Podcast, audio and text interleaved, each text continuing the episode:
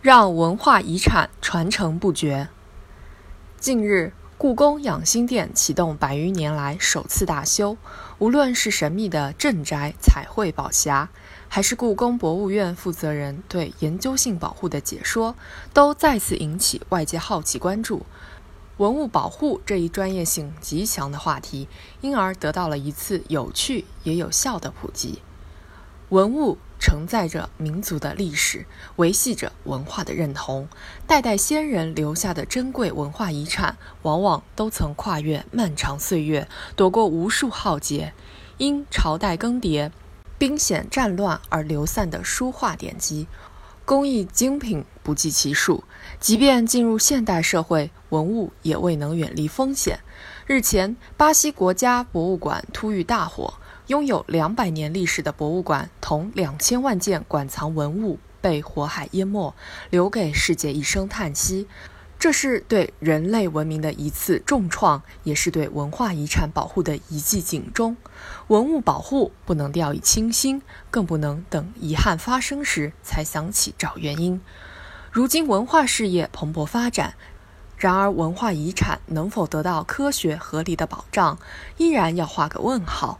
就可移动文物来说，展览策划越来越丰富，但文物安全保护意识则有待提高。特别是在一些基层文保单位，由于资金、人员不足，管理意识不到位，藏品库房分类混乱，甚至连库房基本温湿条件都难以保证。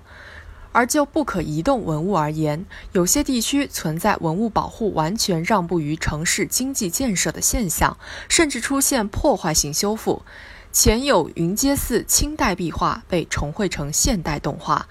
后有辽宁绥中用少量水泥抹平最美野长城。督促落实修旧如旧、最小干预、不改变文物原状等修缮原则，推广预防性保护的理念。任重道远。当然，最好的文化遗产保护不仅要落实安全管理责任，更要从文化遗产的收藏、研究、展示、修复、保管等多方面蓄力。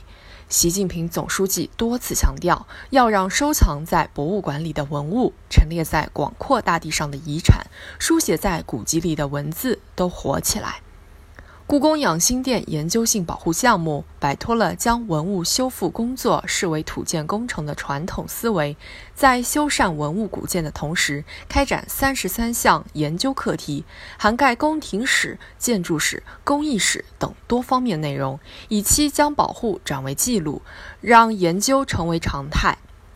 在国外，文化遗产保护实践已延向更广范围，不仅包括对文物古迹保护前。中后期的调研、监测与评估工作，还包括对文物古迹周边人文、自然环境的整体性规划和保护。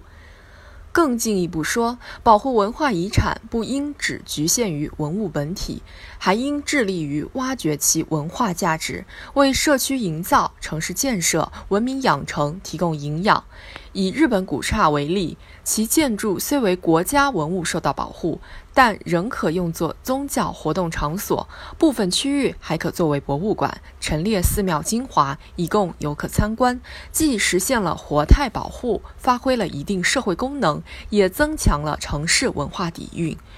对文化遗产进行合理活化利用是一种保护，对其进行恰当数字化处理研究是一种保护，将其全面开放呈现给公众也是一种保护。这一类的保护也需要公众素质的水涨船高，不在文物古迹上乱写乱刻，对文化遗产常怀敬畏之心，也是一种力所能及的保护。